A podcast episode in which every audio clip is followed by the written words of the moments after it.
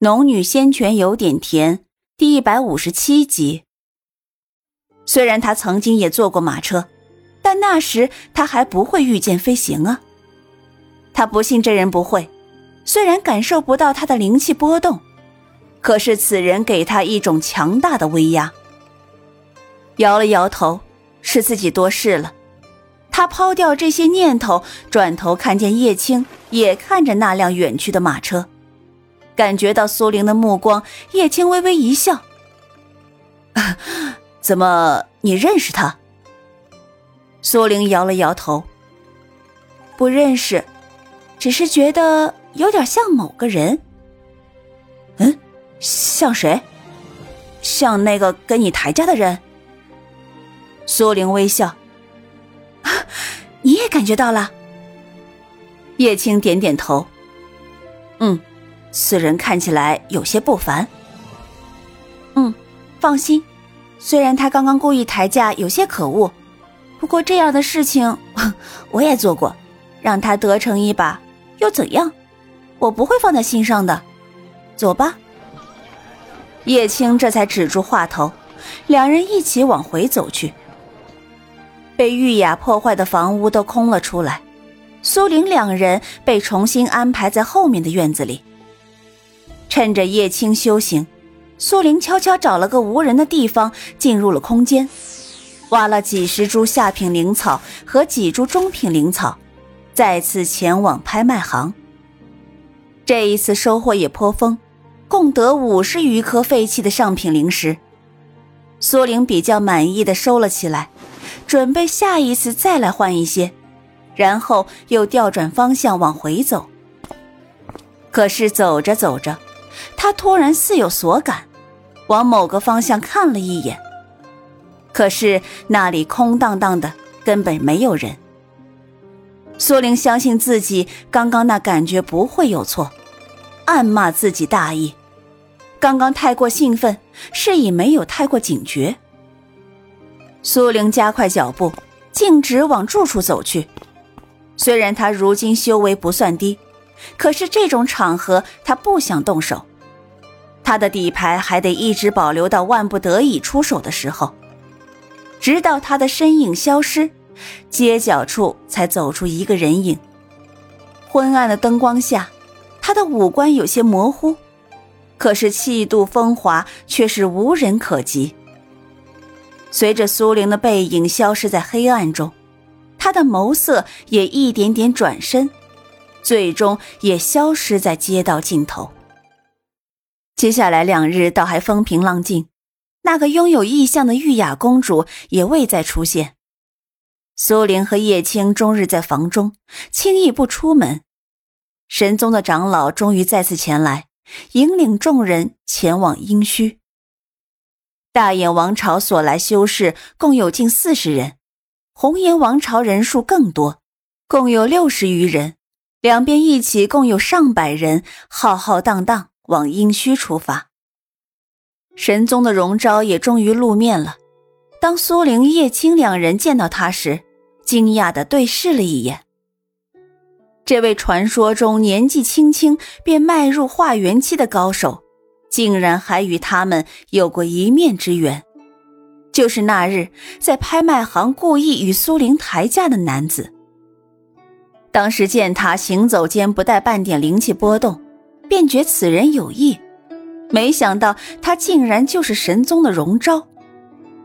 荣昭似是感觉到了两人的目光，微微转过头来，见到两人风神如玉的脸上露出极淡的一丝笑容，快得几乎让人无法捕捉，便又转过了头去。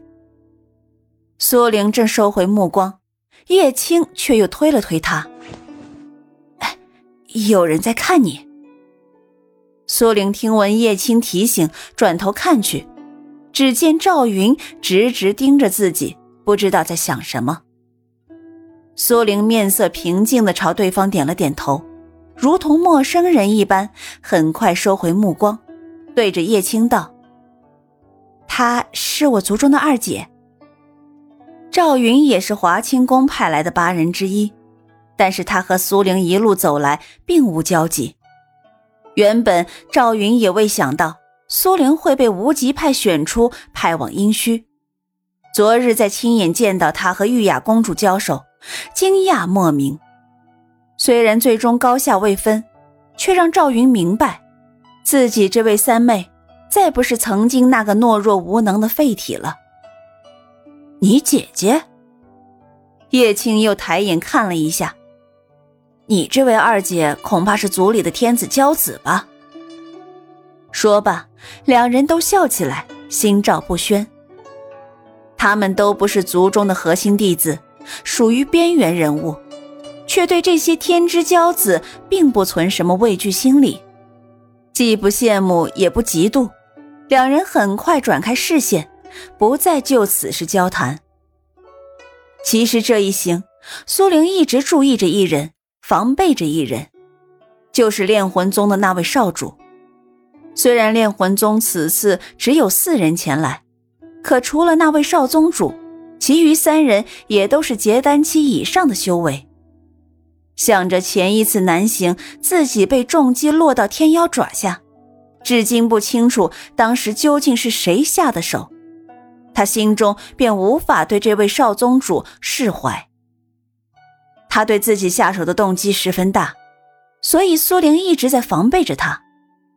可是，一路走来，那炼魂宗少宗主似乎已经忘记了他这个小人物的存在，几次偷眼打量。他都未曾注意到自己，让他警惕的同时，稍稍松了口气。不知不觉间，已经朝北行了上千里，四周的树木逐渐稀少，渐渐显露出来一片荒原。而在这片荒原的尽头，有一条狰狞的裂口，仿佛是用刀在湛蓝的天空中划拉出来的一条深沟，将那片天空一分为二。